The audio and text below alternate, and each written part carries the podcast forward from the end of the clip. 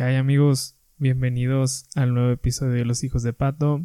Debido a algunos problemas con el internet y de la llamada que tuvimos con Germán, hubo algunos ahí inconvenientes. Va a haber algunos recortes y a lo mejor algunas preguntas no se terminaron de, contestar. Eh, espero que lo que se haya recuperado les guste mucho. Queremos agradecerle a Germán por, por haber soportado ese tipo de, de problemas y espero que les guste mucho el episodio. Sin más preámbulos, los dejo con él. Gracias.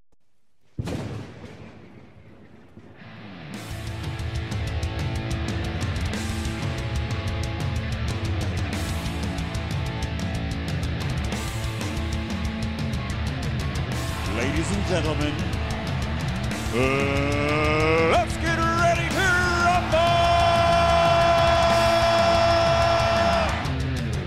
rumble! Los hijos de pato.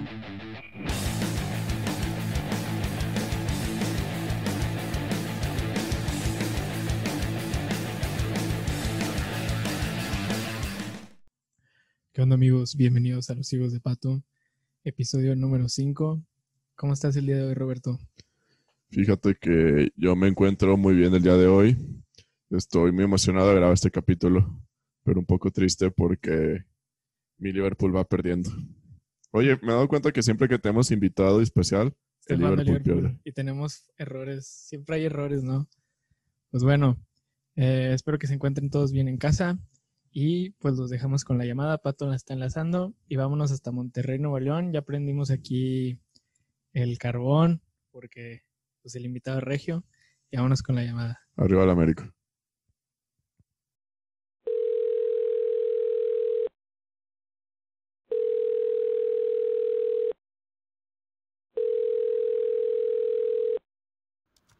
Bueno amigos, ya estamos listos aquí con Germán Gallardo. ¿Cómo estás, Germán? Bien, bien. ¿Y ustedes qué tal? Bien, bien, gracias. ¿Tú, Roberto? Pues aquí tuvimos algunos problemillas técnicos, pero Dios proveerá. Dios proveerá, vas a ver. Algunos, güey, no, un chingo, güey. Es parte, de, es parte de, la, de la experiencia de hacer todo esto.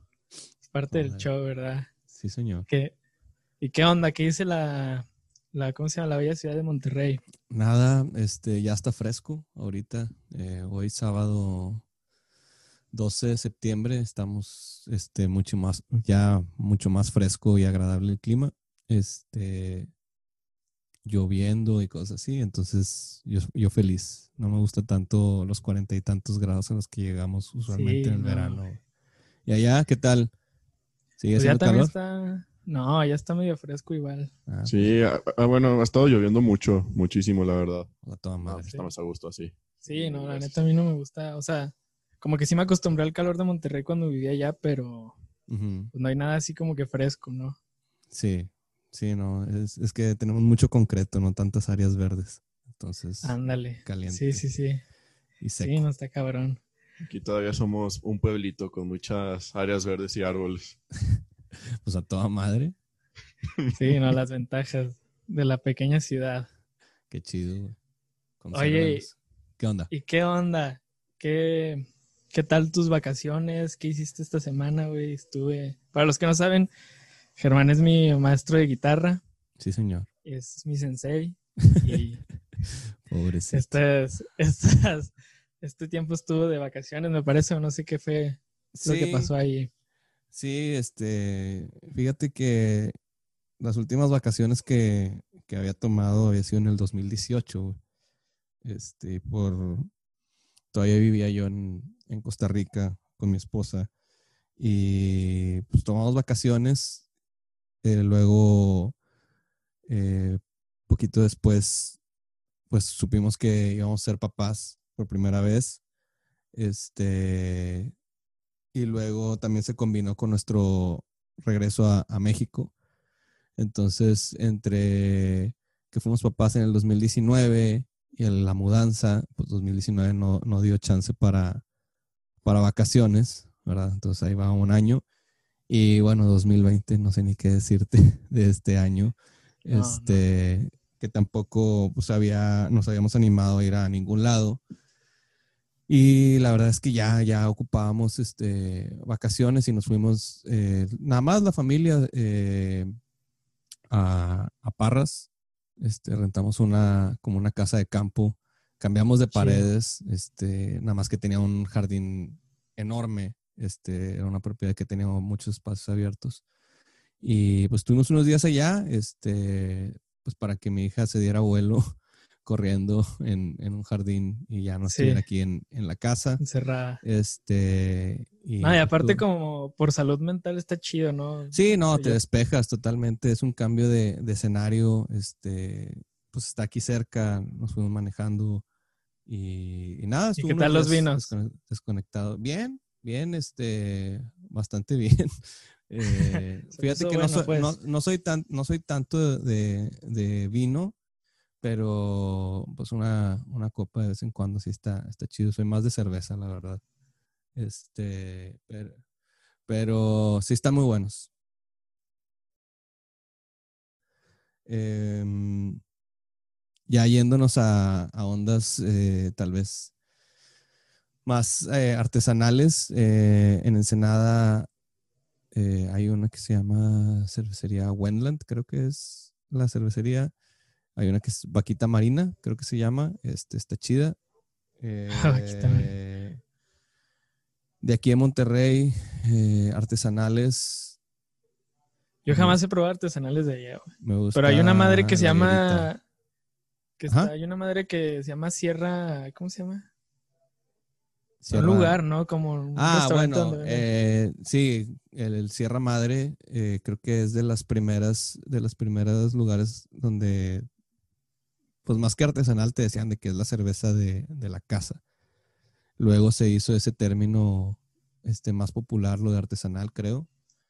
Y sí, ellos tienen una cer- cerveza muy rica, este, eh, no me acuerdo los nombres ahorita, creo que hay una que se deriva que se llama Ocho Reales, que está buena. Simón. Este. Fraile, creo que es otra que está buena. Esa es como una stout. Seguramente este, alguien me podrá corregir. Y no, pues han salido un montón este, de, de cervecerías artesanales. eh, propaganda hace buenas cervezas.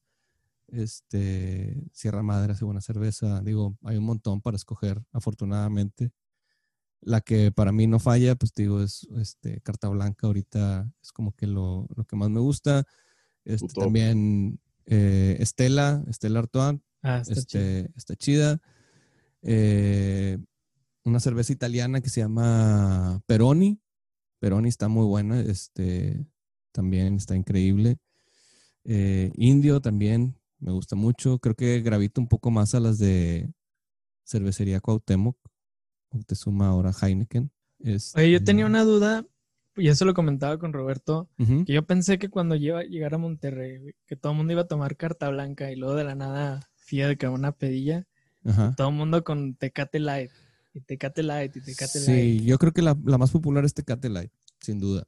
Este, creo que es barata, eh, ligera, eh, no sé, la encuentras en todos lados. Supongo que también tiene que ver con esa onda. Yo siento que es mejor tomar agua que tomar una Tecate Light. la También verdad. lo he escuchado, que lo he es lo escuchado- mismo. también lo he escuchado mucho. Eso y entiendo, entiendo por qué, pero pues no sé ni qué decirte. Eh, eh, creo que es creciendo en Monterrey, o sea, a fuerzas probado una Tecate Light. A mí me, pues sí, sí me gusta, güey, o sea, no, no tiene mucha bronca, este, pero pues te digo, me gusta, me gusta la bohemia, güey, me gusta indio, me gusta, curiosamente la Tecate roja no, no me cuadra tanto, prefiero una bohemia o otra cosa. Este, 12, 2X Lager tampoco, este, no me cuadra tanto. Este, Ah, no, las 2X sí, no era que tomábamos Sí, siempre. lo que tomamos Sí. casi no- normalmente. sí, Fíjate que ahorita que decías lo de vaquita marina, ajá. despertaste un trauma mío. Y yo digo que ahorita que se lo diga Isaac lo, lo va a retomar también. De una maestra que teníamos en secundaria Ah, que estaba sí. traumada No, en con las prepa, vaquitas. En prepa, que estaba traumada con las vaquitas marinas. Sí, en biología no era. En biología, literalmente dos años seguidos nos puso el mismo documental, el mismo speech, el mismo todo para salvar la vaquita marina. Sí, Y ahorita que dijiste fue como recuerdos de guerra, así como de Vietnam, los helicópteros, está de que no, la vaquita marina no, por favor. ¿Y se salvó? Sí. No se salvó. Ya la salvamos no, todavía no. quién sabe. No, Lo decía como si viviéramos en Baja California. Sí, o sea, ha- haz de cuenta que no, nosotros chavos, hagan algo. Y nos íbamos sí. a ir a la playa a madrear gente que maltrataba a las vaquitas marinas. Así, así, nos- así nos decía el speech. Lo hubieran Oye, hecho. pues, pues empezamos hablando de parras, de las cheves y la chingada y todo eso chido. Pero, no sé, eh, nos gustaría que dieras una introducción más o menos de, de, quién, de quién eres, de tu trabajo, de tus acercamientos con la música. Ahí pusimos en, en Insta que pues eres guitarrista de, de Pepe Ajá. y no sé qué nos, nos puedas contar. Tengo entendido que también eres ingeniero. güey, Sí. este, entonces no sé qué nos quieras Eh, contar ahí, por ahí para ir empezando con... Pues eh, yo soy ingeniero industrial y de sistemas. Me gradué por ahí del 2009, o sea, ya hace rato. Y, y tengo por ahí del 2012, hice mi cambio a dedicarme a la, a la música. Este, ¿qué te puedo decir? Siempre, había, siempre me ha gustado la música en, en diferentes formatos. Me, me refiero a escucharla, a de repente acercarme a tocar un instrumento, este, a encontrarme con el instrumento que, que se me da un poquito más o que disfrutaba un poquito más, este, que es eh, la guitarra. Eh, antes de eso, pues siempre me ha gustado la batería, pero pues nada más no, no se me da. Tu carnal toca la Eh, batería, ¿no? Mi hermano toca la batería, sí.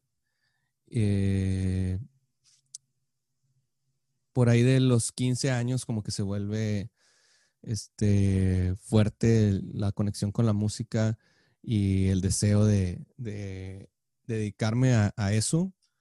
Eh, mis papás como que se sacan de onda y me sugieren no hacerlo. Este, yo quería irme a estudiar a, a, a Berkeley, este, College of Music, que es una universidad en, en Boston, Sí, que bueno, de las mejores, ¿no? es del, para música contemporánea, creo que es de las mejores opciones que hay. Eh, ha crecido mucho, ha evolucionado mucho. Eh, es muy cara, creo que lo vale, pero es, es muy caro. Eh, la educación en Estados Unidos de ese nivel eh, no se puede. Yo le digo a, a mis papás que pues mejor no, sería bueno no gastar en una, en una carrera universitaria, que se ahorren ese, ese dinero porque no quiere estudiar. Y la verdad es que pues me convencen de estudiar una carrera eh, bajo el, el, el entendido de que, mira, este, estudia, titúlate y ya después haces lo que tú quieras. Haces lo que tú quieras, sí. Eh, me pareció un, un buen trato. Eh, me topé con mucho, con mucha frustración porque pues estaba haciendo algo que en realidad no quería hacer y se me hizo medio largo el camino. Este, pues de repente tronaba materias así, también pues me sentía mal de que se estaba gastando dinero en, en algo que pues no, no me gustaba. Al final pues este, uno hace lo que tiene que hacer. Eh, llevo sobrecarga el último año de mi carrera, como de ocho materias por semestre, más trabajo y servicio social. Y me graduó, ya lo que quería era graduarme. Este, ¿Nunca trabajo- trabajaste de eso? Sí, trabajé tres años en, en diferentes industrias. Eh, quien me contrata viene siendo donde hago mis prácticas. Es industria alimenticia, hacían galletas. Y luego una transnacional que hacía galletas. Y luego eh, me dedico al, al área de logística con, con una línea de transportistas. Después paso a ser ingeniero de procesos y, y calidad y mantenimiento por ahí, a veces al mismo tiempo, en una eh, empresa petroquímica. Y ahí es cuando, en el tercer año, es donde haz cuenta que la, la liga se, se truena. Y digo, estoy haciendo algo que no, no quiero hacer. Este, me doy un, un espacio para, para hacer un viaje y en, en ese viaje, o sea, igual vacaciones, después de salir de mi último trabajo, eh, es cuando decido pues dedicarme a la, a la música. Eh, yo, para este tiempo ya conocía a alguien que era la primera persona que conocí que se dedicaba a la música, que es un amigo que se llama Jake, Jake Carmona. Y gracias a él, pues empiezo a, a agarrar chambas este, de sesiones, de... Al principio empecé como asistente de él, que no ocupaba un asistente en realidad, y yo sin saber, pues era poco lo que le podía asistir, era más a lo que yo podía aprender viendo de lo que él hacía. Eventualmente empecé a grabar guitarras, me empezaron a grabar también a mí y como que eso fue dando pie a, recomendaciones, a, a armar diferentes chambas. También me muevo un poquito para rentar un local y armo un cuarto como de, de ensayo, donde se me ocurre que también pues pueden entrar bandas y como no conozco a nadie, pues empezar a conocer gente, empezar a ofrecer el servicio de que pues los podía grabar para sus demos o llevárselos o hay- había veces que gente decía, no, pues aquí grabamos y, y listo. Este, entre amigos, recomendados, clientes, empecé a, a tener más tráfico de gente ahí junto con un, con un socio que me, que me ayudó a, a abrir eso, este, que se llama José Adrián Hernández. Y después de dos años lo cerramos porque pues me empezó a salir más trabajo fuera. Él, él también tenía su trabajo de, oficina. Se convertía medio difícil eh, estar presentes ahí. No teníamos como que la confianza de dejar a, a un chavo ahí atendiendo. Este, y estábamos en un buen momento, la verdad, del, del negocio donde pues, no debíamos nada. De hecho, teníamos un poquito de, de ganancia, estábamos en números negros. Este, y le dije de que, ¿sabes qué? Creo que es el- un buen momento para, para cerrar. Eh, después de eso, seguí trabajando. Eh, hay un, Como ingeniero.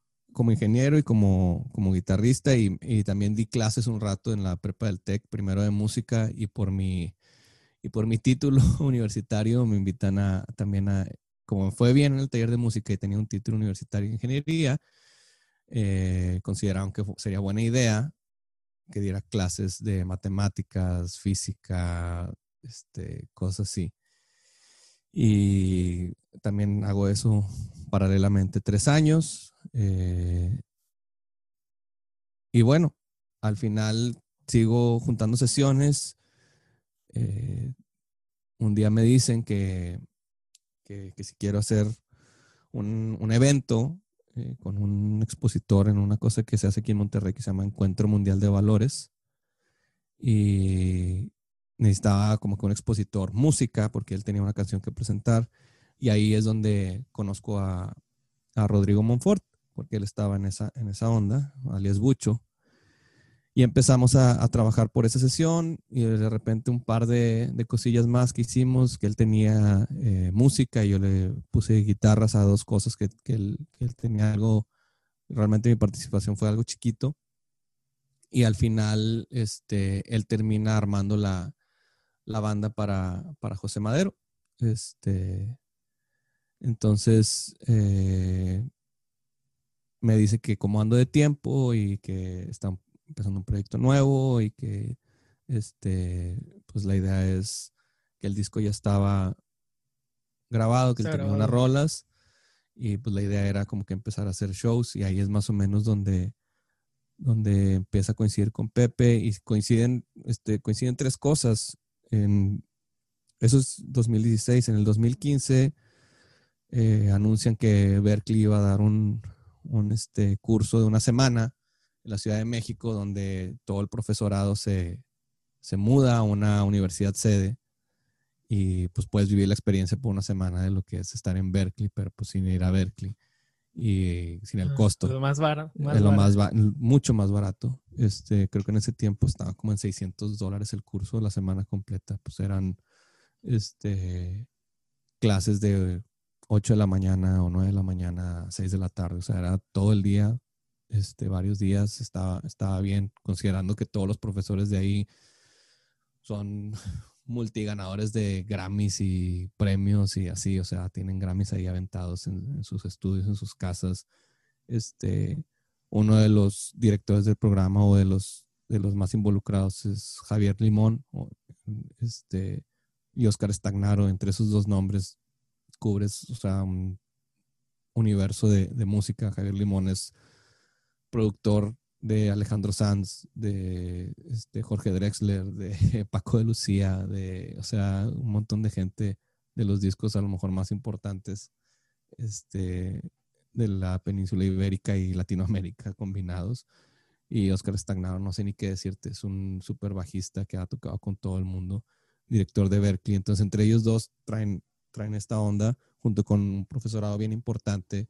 Este, y pues me voy a la Ciudad de México una semana, este, rento un cuartito donde no hago otra cosa más que ir a clase y, y regresar y dormir, ir a clase, regresar y dormir, ir a clase, regresar y dormir.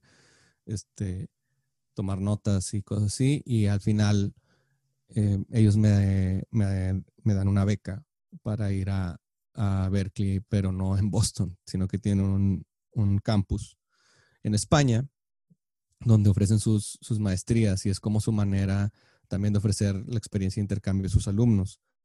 Entonces, la beca consiste en seis semanas y acreditas cuatro materias. O sea, eso es como un verano eh, de las universidades de acá, de, de Monterrey, un verano en el TEC o en la UDEM. Y pues te matriculas y todo, o sea, son créditos oficiales que, que te cuentan para una titulación. Entonces, pues fue una bonita manera de cerrar el círculo porque pues al final sí fui a Berkeley, aunque sea por seis semanas, y al final también este, mis padres tenían razón en insistirme en estudiar porque para ir a ese campus necesitas, necesitas un título. Ajá. Entonces, sí, sí. este, como que, pues tal parece que, que, así tenía que ser. Y bueno, entonces lo ganó en el 2015 y eso está para el 2016, eh, el verano del 2016. Al inicio de 2016 es cuando este, pasa lo de también, lo de lo que les decía con, con Bucho, de que, que me invita al, al proyecto. Y y pues le digo que sí, que no, no hay bronca. Eh... Oye, por ejemplo, ahí, este, bueno, yo, yo, a Roberto y a mí nos gusta mucho la música de, de Pepe desde que está en Panda. Uh -huh. Pero como que sabemos que tiene como que esa fama como de, pues no sé cómo decirlo, como que, pues como un músico especial, ¿no? Así como que su carácter, pues. Sí. Ajá.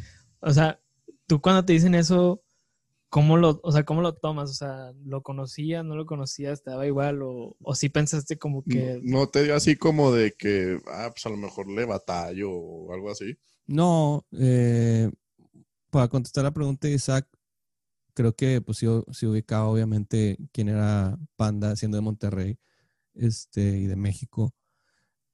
Claro que ubicaba quién era Panda y claro que ubicaba Pepe. En cuanto a quién, a quién era, nunca habíamos cruzado palabra o habíamos estado, este, habíamos coincidido de que en el mismo evento o con gente que yo recuerde, creo que no. Eh, jamás había hablado con él.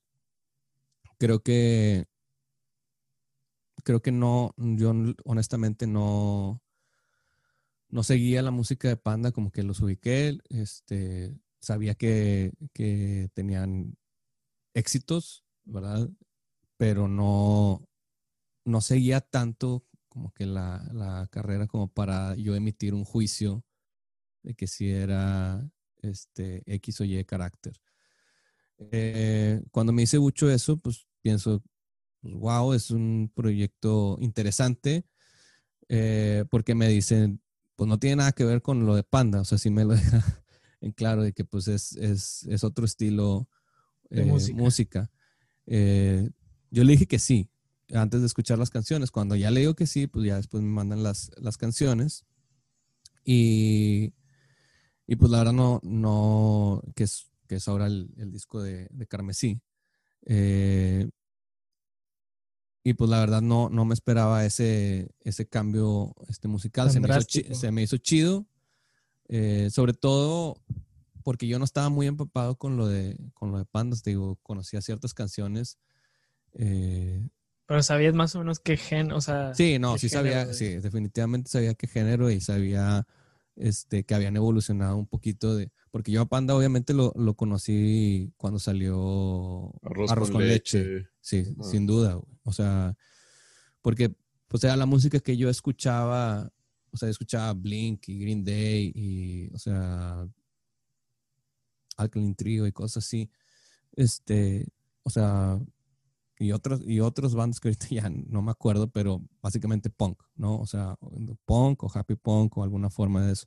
Entonces, cuando aparece Panda, pues una opción en, en español, ¿no? Que viene a llenar ese, ese, ese hueco. Y Sí. claro que, claro que me hago muy, me familiarizo bastante con, con las canciones.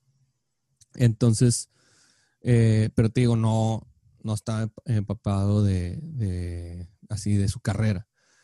Pero sabía que era conocido. Entonces le digo, claro, güey, este, estaría chido. Eh, le comento lo de la, lo que tengo ese viaje, ¿verdad? Que tengo que hacer. Me dice, sí, no hay bronca, este, va a ser para después de, de esas fechas. Creo que el primer show que dimos era en agosto, septiembre. Este, y yo ya había regresado, o sea, yo ya estaría de vuelta.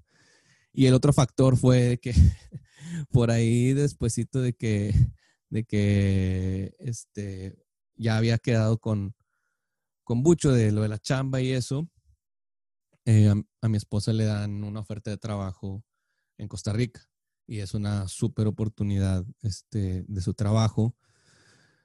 Y pues decidimos, decidimos tomarla, entonces tengo que hablar con Bucho también de, de eso, de que oye, este, pues me voy a ir a vivir a Costa Rica, pero pues sigo interesado en el, en el proyecto, ¿cómo ves? Si se me queda Ah, pero te así. juro, te juro que sí llegó la tocada. ¿eh? Sí, exacto, te juro que sí llego.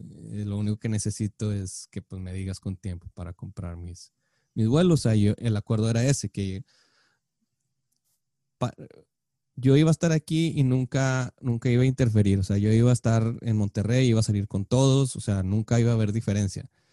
Eh, lo único que necesitaba era tiempo para yo organizarme logísticamente y pues mi esposa estuvo de acuerdo, nos pusimos de acuerdo en que pues tenía pues lo del viaje a- de la beca y tenía pues este, esta onda de, tour eh, que iba que, haber- que- estar viniendo y pues decidimos darle y, tomamos eh, la verdad la decisión de, de eso y ya poquito después en, en la gira ya se entera Pepe y- y sabe toda esta onda y pues este está más, está más relajado y la verdad es que yo nunca, jamás, güey, este, he experimentado nada de esos, este, Esos rumores. esos comportamientos que, que le dicen y, y cosas así. O sea, el- la primera vez que ensayamos, llegó, él se presentó, hola, yo soy, este, no me acuerdo si José o Pepe, no me acuerdo. Este, tocamos las rolas, se quedó un rato, platicamos, este, se fue, recogimos, nos fuimos, o sea, normal, güey, realmente mucho gusto, como está. Y siempre ha sido una, una relación, o sea, de ese tipo. A medida que ha ido avanzando el tiempo, pues ya este, nos conocemos más, bromeamos, este, no sé. eh, Sí, es lo que te iba a platicar, como que yo, yo no. veo como que ya es una relación entre toda la banda, como que ya... sea, sí, no, chida, pues, o sea. eh, sí, no, realmente, este, pues ya son eh, algunos años de conocernos. Creo que ha sido un poco prueba y error, este, cuando pasas tanto tiempo con gente, me refiero a tanto tiempo, no tanto por los años, sino que de repente, pues, tenemos una gira en en Sudamérica y estás encerrado con las mismas personas una o dos semanas. Este, inevitablemente vas conociendo lo que funciona, lo que no funciona, este, te vas adaptando y afortunadamente, pues, en, en la banda, o sea, pues todos nos, nos llevamos bien, o sea, creo que, que está chido, creo que es- este, soy muy afortunado en, en- haber caído en, en ese proyecto con, con quienes están, este, y, y es algo que creo que sí se, se cuida, que como que el ambiente esté eh, en buenas condiciones, ¿no? Oye, ¿y cuánto tiempo fue, o sea, eso que duraste tú de ir y venir, ir y venir de, de México a Costa Rica, de México a Costa Rica? Tres años, Tres básicamente. años. Sí, de 2016. Nos fuimos en 2000. de 2016 a 2019. enero de 2019. Sí, O sea, dos apenas años y el año pasado. Sí, Ah, Hace un año regresaste, pues. sí, hace un año este, ya regresé, regresé a Monterrey.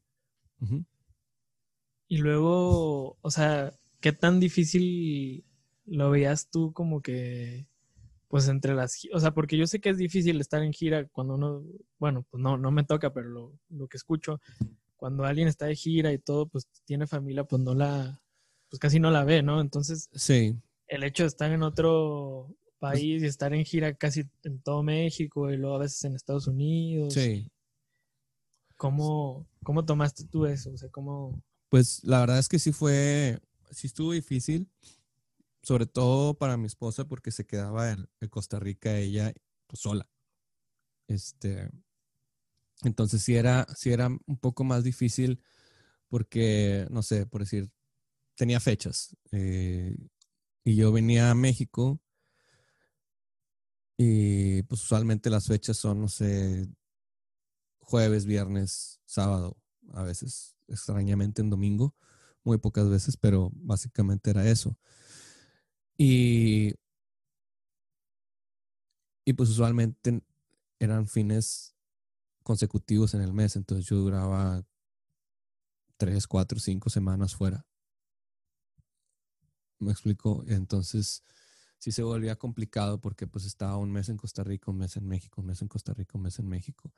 Y, y pues sí, obviamente sí, sí extrañas, sí tienes que tener un, pues, un estómago fuerte para, para tener ese tipo de, de, relación. Eh, y pues quieras que no, aunque yo venía a Monterrey, que pues mucho tiempo o toda mi vida fue mi casa, mi casa ahora estaba en Costa Rica. O sea, mis cosas, mi cama, mi familia estaba en Costa Rica. Este, digo, mis papás vivían acá, mis hermanos viven acá, pero pues cuando realmente pues mi base era, era Costa Rica durante ese, durante ese tiempo. Entonces, sí está, sí está un poco complicado en, en, ese aspecto.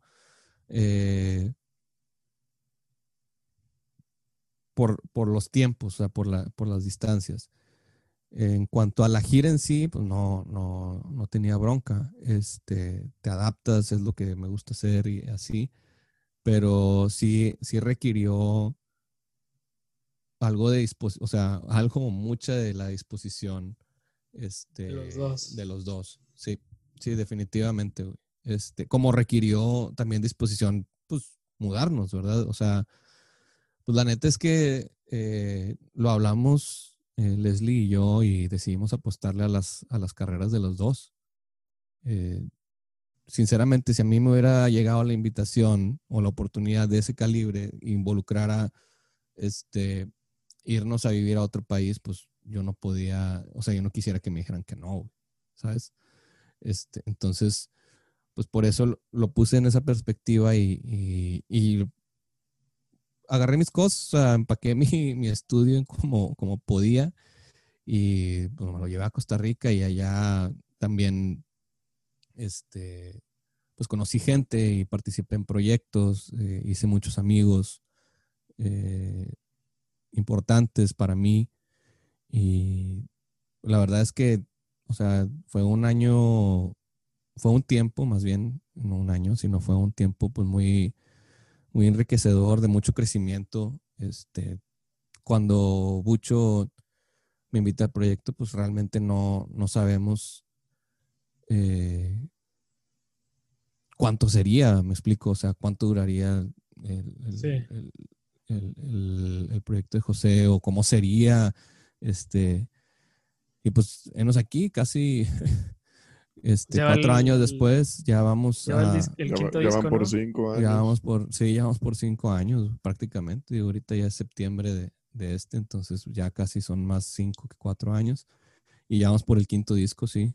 Sí, este, ahorita ellos están trabajando en, en eso. Eh, me toca ir pronto al estudio a ver qué, en qué puedo colaborar.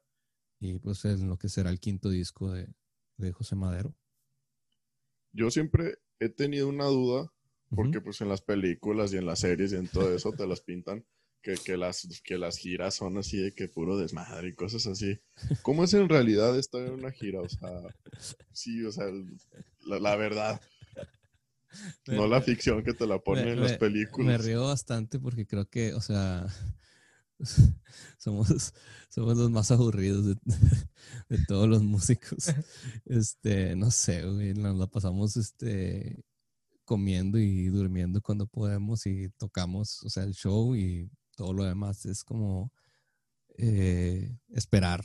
Espera a que salga tu vuelo, espera que venga la van, espera que te den tu cuarto, espera que sea hora de ir al show, espera que llegue tu comida, este, es la hora del show. O sea, tocar es como el, no sé, 10% de- del tiempo.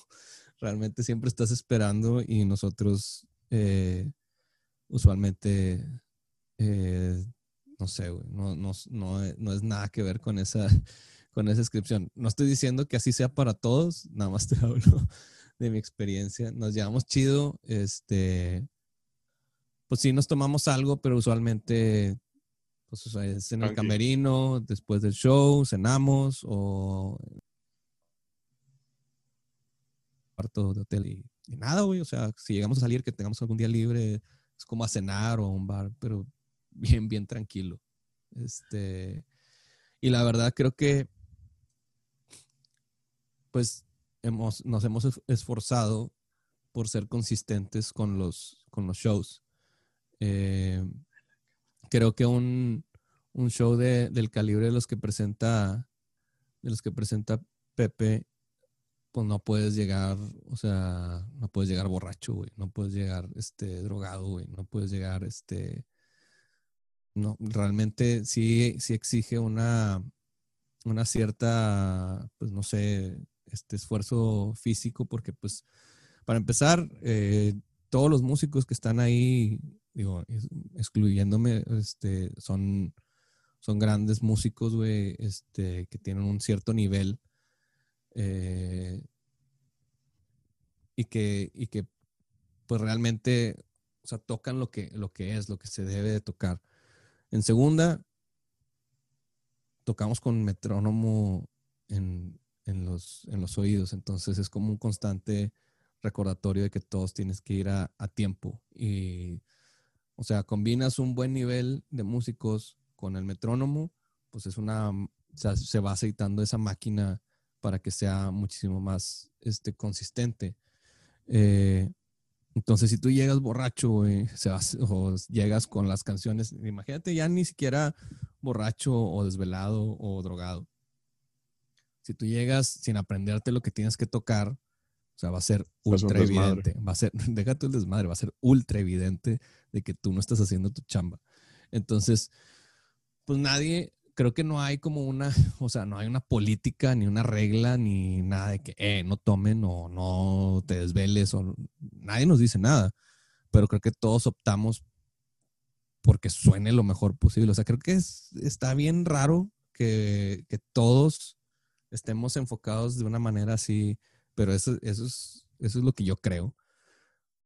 Creo que nadie del grupo, o sea, quiere sonar mal, güey. O sea, creo que a nadie le da igual. Creo que a nadie este, lo toma a la ligera. Entonces, pues la neta, nos ha jugado a favor eso. Eh, digo, hay veces que por logísticas y para cumplir los horarios y por disposiciones de los vuelos, pues hay veces que sales muy temprano, güey.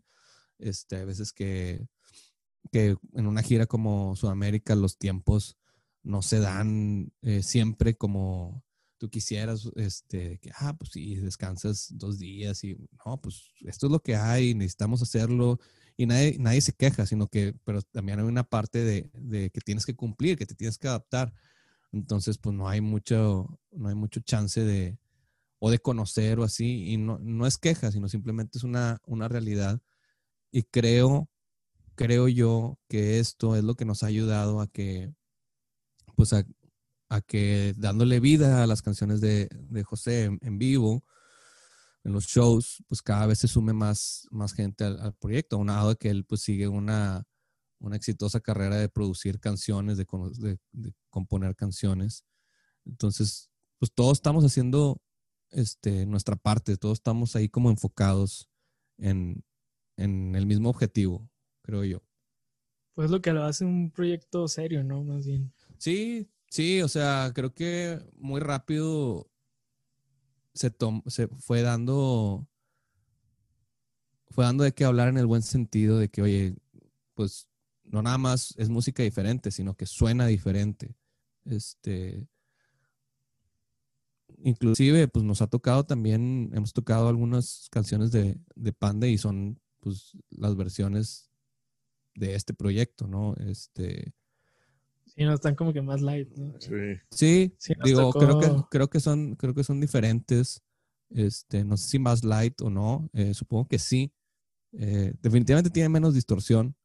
Ándale, lo que te iba a decir. Este, pero las rolas ahí están, ¿no? Eh, la voz, la voz de, de Pepe, pues es, es muy característica, entonces creo que es lo, lo más importante y hay, y hay rolas que están ahí o hay rolas que, este, no sé, por ejemplo, eh, Feliz Cumpleaños es una rola que salió en el acústico de, de Panda y nosotros lo tocamos con instrumentos eléctricos, entonces a lo mejor hasta inclusive Está muy bien. está más, más pesadita que la, que la versión que normalmente está ahí disponible en, en plataformas. No sé, este, pero lo que te quiero decir es, o sea, siempre ha sido como la intención de, de esto que suene a, otra cosa, no sé, eh, y nos hemos esforzado por, por pulir, creo yo, el, el sonido de las, de las canciones de Pepe, ¿verdad? En, en ese sentido. Y como dices, pues le da seriedad a toda esta onda. Oye, ¿cómo fue de que, o sea, saltar de, de estar en los, en los estudios con las, o sea, con bandas, este, ¿cómo se llama? Pues sí, tocando, grabando y luego con las clases y todo eso. ¿Y cómo fue, o sea, cómo fue ese primer salto que tuviste al, los escenarios. ajá, o sea, la primera vez que llegaste, no sé, y dijiste, a lo, o sea, ¿cómo te diré? A lo mejor algún día tocaste en bares con compas y así, ¿no? Y- y- o sea, ¿cómo fue ese salto a, a ya estar en un, en un show de ese No, tipo? pues sí, sí hay una, obviamente sí hay una, como, como tú dices, o sea, había estado tocando en, con, con otros proyectos, pero pues de una manera local. Y, y obviamente cuando ya te integras a una producción, a un equipo de producción como lo tiene, como lo tiene Pepe, donde hay gente, pues hay ingenieros, que son los ingenieros encargados del proyecto, hay un, hay un, este, un stage manager, hay un ingeniero de sala, este, un, productor, un, manager de, de, Pepe que también está coordinando cosas, hay gente de staff, hay un montón de gente que hace el show posible eh, que usualmente no, tal vez no lo, no lo ven el público. Eh, desde nuestra perspectiva, pues es, es integrarte a todo un equipo de trabajo y pues es, eh, es más, o sea, desde el transporte, o sea, tener que tener que subirte un avión con tus cosas y, bajarte en otra ciudad, pues ya te habla de otro, de otro tipo de, evento, de proyecto, este, de fecha. Eh, entonces, pues sí es, sí es un poco como que te va cayendo el, el 20, al menos a mí al principio. Eh, el debut lo hicimos en, en Puebla, me acuerdo. Y pues era, no sé, güey, o sea, era como extraño porque pues era la, la primera vez y como que las rolas y era un set este, largo y había cambios este, de afinación y cosas así, o sea, era algo, algo complejo. Eh, creo que nunca me puse nervioso, pero sí estaba como muy este, emocionado de, de hacerlo, de- de- de tocar frente a, al público de Pepe. Y ahorita que pues ya han pasado este, varios años y que hemos pisado escenarios importantes, que hemos viajado, pues creo que la misma emoción está ahí. Eh, creo que hay un poco más de sentido de la ubicación. Este, creo que me desenvuelvo mejor en el escenario también. Eh, es un poco también ir encontrando como que tu, tu lugar, es como que un poco ir encontrando, este, a medida que seguimos tocando juntos, nos vamos entendiendo. Y es algo difícil de, de- explicar, pero también hay una convivencia en, en- en el escenario y vas, y vas sintiendo esa, también esa familiaridad. Eh, ahorita, pues no sé, ahorita que no hay fechas, eh, claro que se, se extraña y a medida que, que nosotros este, pues seguimos conviviendo, ya sea por, por WhatsApp o lo que sea, eh, no es lo mismo convivir en un escenario, o sea, vas agarrando tu lugar, vas haciendo dinámicas, vas haciendo como que momentos también en el show, vas agarrando esa, esa onda, entonces, pues sí, sí fue muy diferente, sí fue muy, muy diferente en ese sentido porque eh, también creo que vale la pena mencionarlo. O sea, creo, no nada más me considero afortunado en el sentido de que pues, son grandes músicos y, pues grandes personas también, sino que en el proyecto pues no es como que este nos tienen ahí eh, tras bambalinas casi y está el, el, artista, ¿no? O sea, Pepe desde la primera fecha nos ha presentado a todos. Eh, nos ha dado nuestro lugar, o sea, se ha encargado de, de, saber, de, hacer saberle eh, de hacerle saber a su público pues quién está tocando la batería, quién está tocando el bajo, quién está tocando la guitarra, este, los sintes, pianos, las percusiones, los coros. O sea, creo que en, en eso también se ha vuelto un proyecto, o sea, donde no todos tienen, o sea, es un lujo, es lo que te quiero decir, o sea, esa proyección que él que él nos comparte, porque realmente no, no es algo que él debería hacer o podría, o sea, o que tiene que hacer.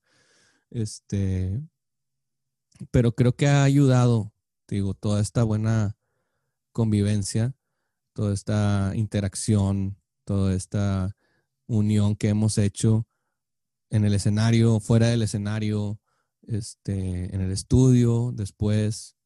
Eh, y sí, y pues sí es, muy diferente, O sea, ya es, es un espectáculo, es un, es, un show, realmente es una producción de algo importante y, te digo, creo que de ahí es esa seriedad retomando que le damos. O sea, nadie quiere como que ser el, eslabón débil, débil, de esa cadena, güey. O sea, todos queremos presentar un, frente unido y no, no tiene nada que ver con, a lo mejor tener una mala noche. Creo que todos hemos tenido de repente este, errores, pero creo que tiene más que ver con cómo se, se aborda eso, este, de, cuando te equivocas tal vez, o, porque pues es música totalmente en vivo, o sea, sería mucho más fácil si fuera playback, pero realmente es, es, es música en vivo y te, tienes que llegar con, o sea, con, de la mejor manera, ¿no? Sí, sí, sí. Oye, ¿qué te parece si vamos con unas preguntillas ahí que tuvimos en, nuestro Instagram? Va. Para ver si, las contestas. Sí, dime. ¿Las tienes tú ahí? yo, aquí tengo unas. Mira, si quieres vamos empezando. Dice arroba paulina-garcía-c. Dice, ¿cuánto tiempo le dedicas tú a la música?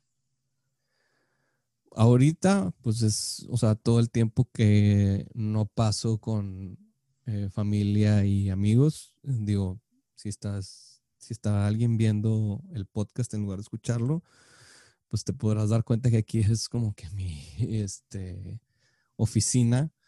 Eh, es un estudio que tengo aquí en casa y pues está lleno de eh, guitarras y pedales y amplis y todo está de una manera este, conectado para que pueda hacer mi trabajo lo más rápido posible. Entonces, bastante preparación.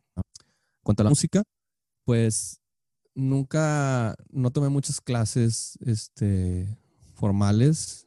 Realmente todo fue como que autodidacta y al principio, eh, cuando realmente conecté con la guitarra por ahí que tenía 14, 15 años, no sé, le dedicaba 8 horas o así. Este, o sea, dejaba de hacer mis tareas y cosas así porque quería estar aprendiendo más, ¿no?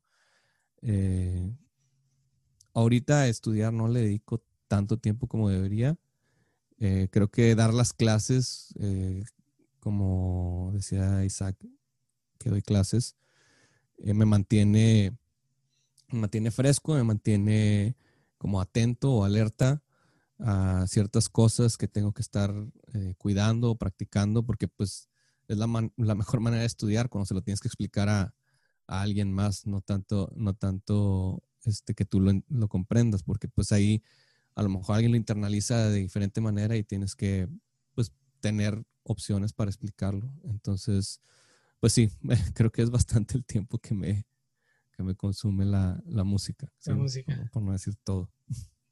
Nos pregunta Daniel Díaz Telles. Dice, ¿se necesita estudiar formalmente para hacer una buena producción? Creo que no. Creo que no se necesita, pero ayuda un montón.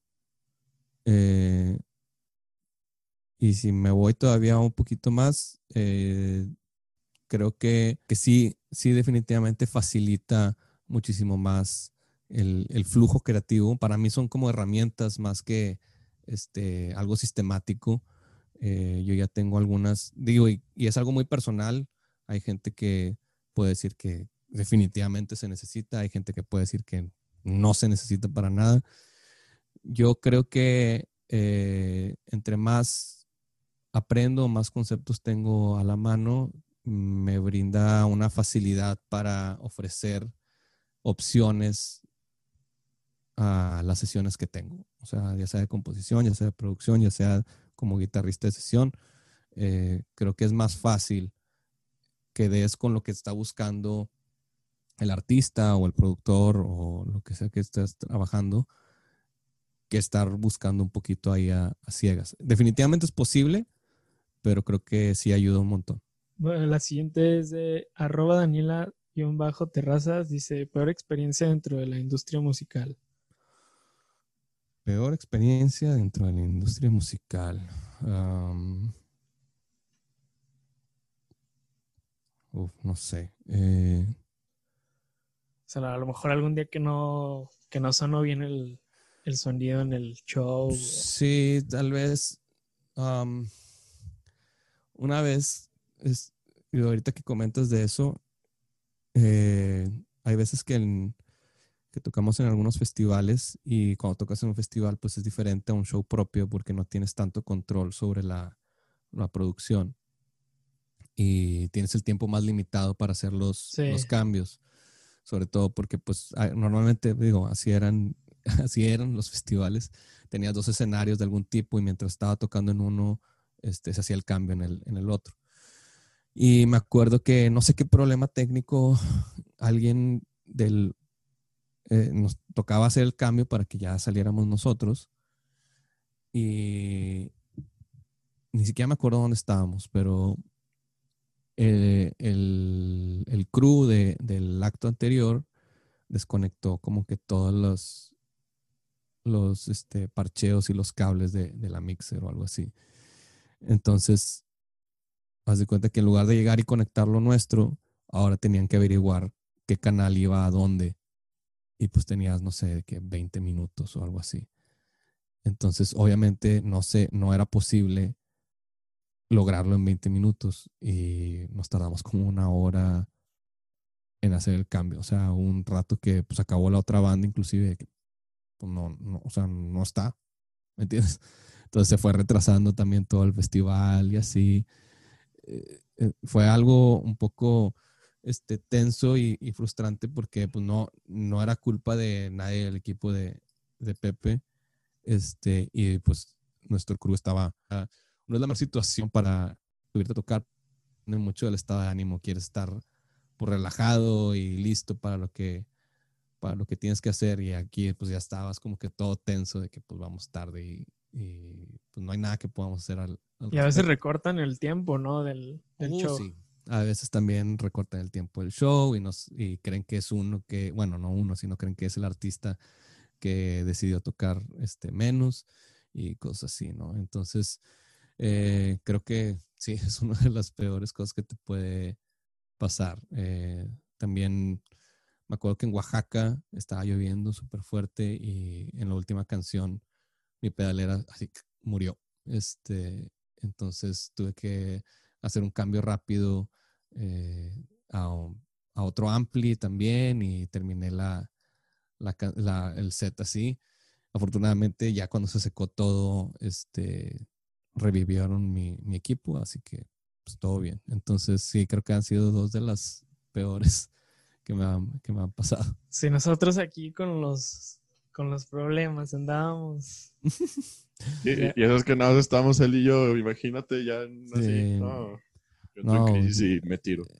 Sí, no, sí, la neta, ese que les digo del festival sí estuvo, este, crítica, güey. O sea, crítica, crítica, crítica. Este, porque, digo, como que los dejaron a, a ciegas. La verdad no tengo todos los detalles tan frescos, ni los entiendo. Pero básicamente los dejaban a ciegas y tuvieron que hacer todo desde, desde cero y, y no, era, y ni siquiera era algo que puedes explicarle a la gente o algo así. O sea, simplemente es como que hazlo lo más rápido posible y espera lo mejor. O sea, no hay más.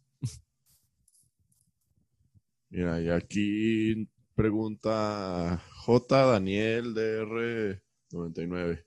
Ajá. Ajá. Dice, recomendaciones en cuanto a la producción musical. Eh, bueno, si, si tú vas a producir, pues eh, al menos este es mi, nada más mi punto de vista.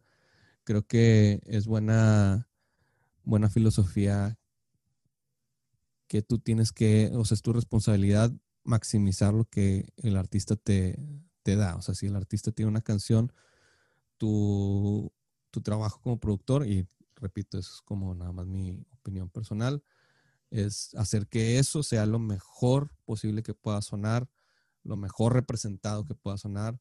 Este, fuera de ahí, eh, creo que paciencia puede ser un- una buena cosa que practicar. Eh, escuchar mucho, ser empático, eh, tener buenas habilidades de relación personal. eh, creo que eso también ayuda. Conocimientos de música, pues eso creo que va de cajón. Tus conocimientos sobre el, programa donde vas a trabajar, va de cajón. Si tú eres el que va a estar también grabando, que vas a actuar como ingeniero, que es muy común este, doblar ahí esfuerzos, pues asegurarte que sepas bien de, capturar niveles, no, que no clipes la señal, que no llegue muy bajito, este, tu microfonía básica, supongo, pero creo que tiene que ver más con, esa onda de, de pues es- cuando produces, mucha de la responsabilidad cae sobre, sobre el productor.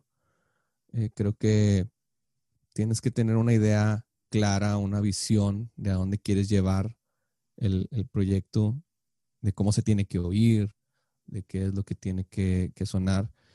Y pues creas como un vínculo importante ahí con, con el artista. O sea, el artista es el que tiene que estar este, convencido de que es buena idea que tú metas mano a, su- a sus canciones porque pues, obviamente lo, va a mejorar. Y hay veces que hay gente que cree que producir es llevártelo a otro lado totalmente y hay gente que cree que es mm, tal vez no hacerle nada y, y dejarlo como está. Creo que, o sea, producir es simplemente tener la habilidad de hacer que la canción suene lo mejor posible, o sea, de darle, de darle a la canción lo que te pide, ¿verdad? Este, entonces creo que, pues escuchando, eh, aprendiendo cómo se obtienen diferentes sonidos, variedades de música, este, una teoría básica y pues preparación con técnica, digamos, del software, de la microfonía, es, buena idea para, para saber, si no hacerlo tú, tal vez comunicarle al músico qué es, lo- qué es el sonido que estás buscando, comunicarle al ingeniero qué sonido estás buscando, comunicarle tal vez al artista qué intención o qué es lo que se imagina en la canción de lo que están buscando. Entonces, como que es esa, yo le digo que es como mucho ese diálogo que tienes que saber tener. Y ya este, para finalizar la- las preguntas, bueno, Ajá. yo te, iba, yo te iba a comentar, hace no mucho vi como que un video de Franco Escamilla, no sé si lo ubicas, Ajá. Eh, que decía como que, como que le decía a la raza así que ya dejen, chinga, ya dejen de salir porque necesito dar show. Entonces, o sea, ese tipo, yo siento que los músicos, por ejemplo, los estandoperos, los, los. ¿cómo se llaman? Los actores de, de obras de teatro, siento yo que son los que ya quieren que esto, o sea, que ya pare. Entonces, ahí empieza esta pregunta de arroba eaporraste, que cuál es tu mejor concierto que has tenido. Porque nosotros, nosotros pensamos ir este año al, al auditorio y probablemente pudo haber sido un concierto top. Entonces, de los que has tenido, ¿cuál ha sido para ti el...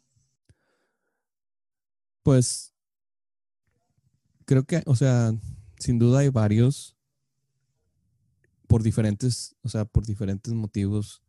O sea, te podría decir que, o sea, mejor concierto, así como mejor concierto, te podría decir fácilmente, pues los dos, los dos Pepsi Centers que hemos, que hemos hecho.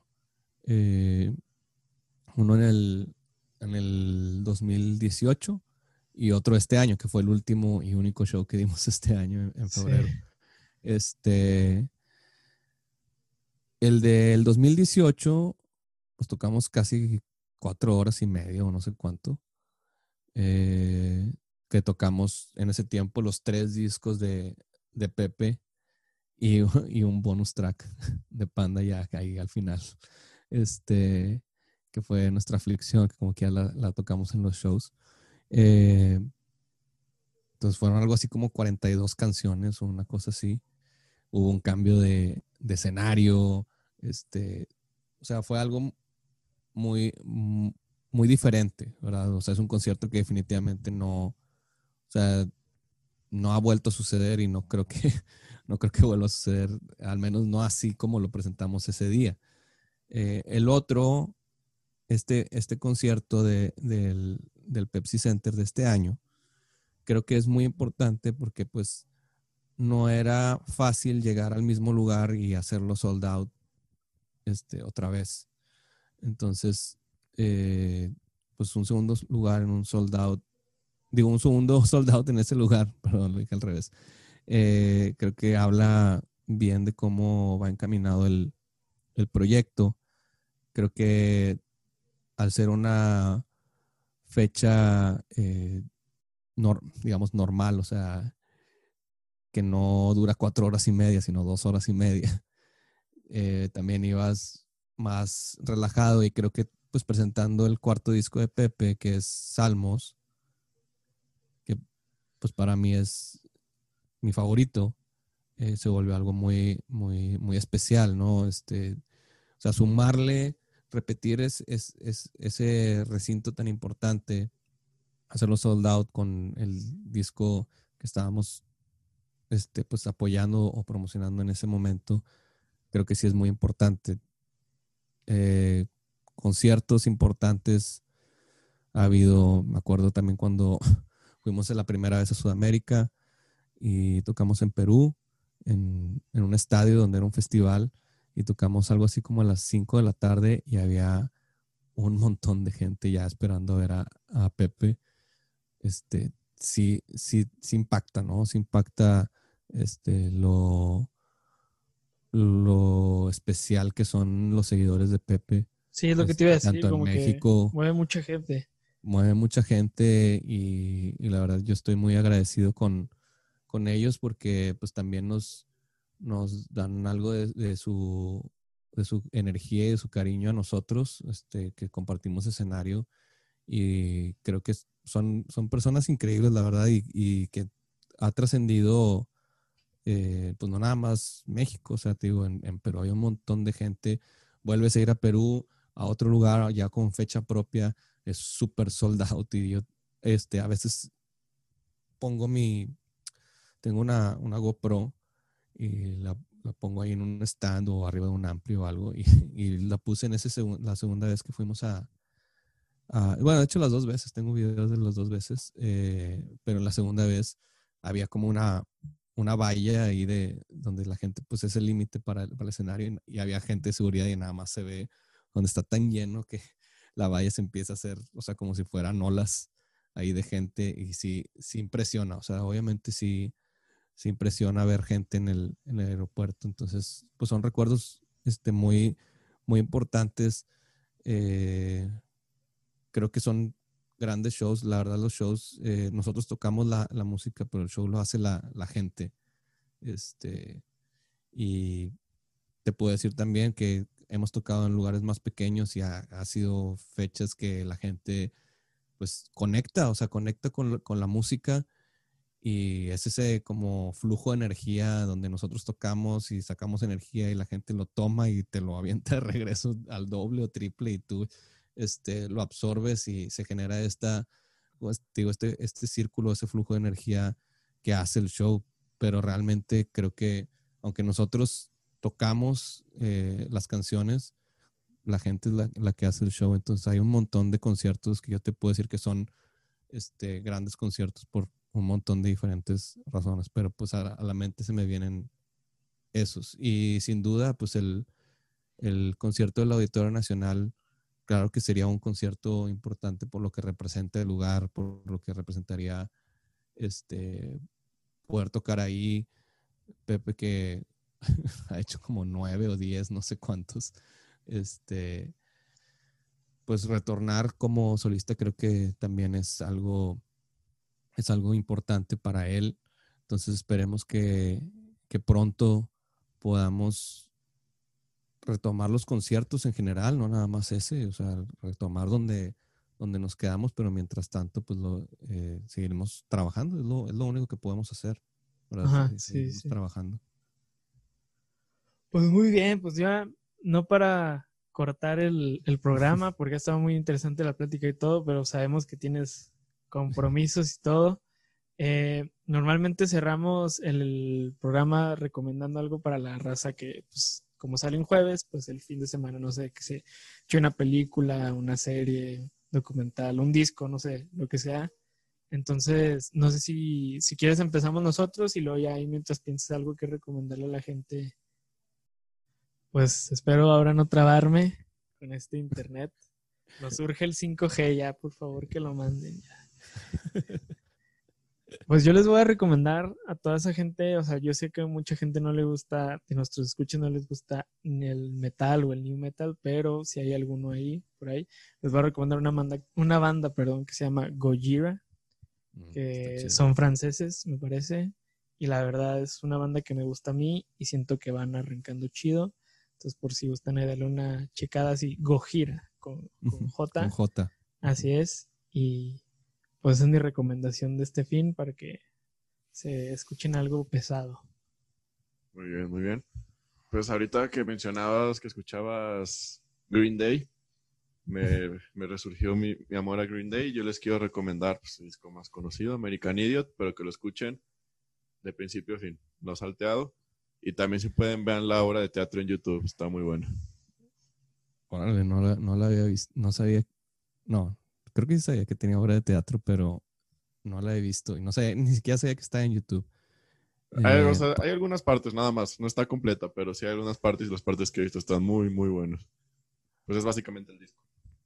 Ya. Eh, para mí, mi favorito sigue siendo Dookie. Dookie. De, sí. de, ellos. Este, con todo que American Idiots es el que los catapultó a este, otro nivel, creo yo. Y también trae otro sonido que definió todo el rock este que salió después de ellos, como que es sonido super hi-fi, guitarras y batería y bajo todo así al frente.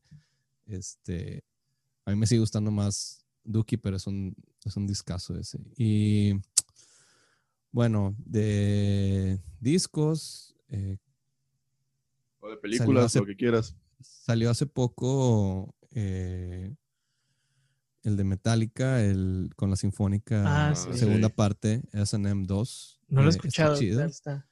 Está chido, eh, trae rolas que ya habían salido con la Sinfónica en el primero, pero trae este, como la mitad que son nuevas. Está muy bien. eh, la neta es que creo que es, o sea, suena orgánico, dejaron errores y todo, o sea, está, está chido, me, me pareció bien este, refrescante porque ahorita vivimos como que en esta era donde todo está perfecto y, y nadie Sí. se equivoca y todo en redes es de que maravilloso y así.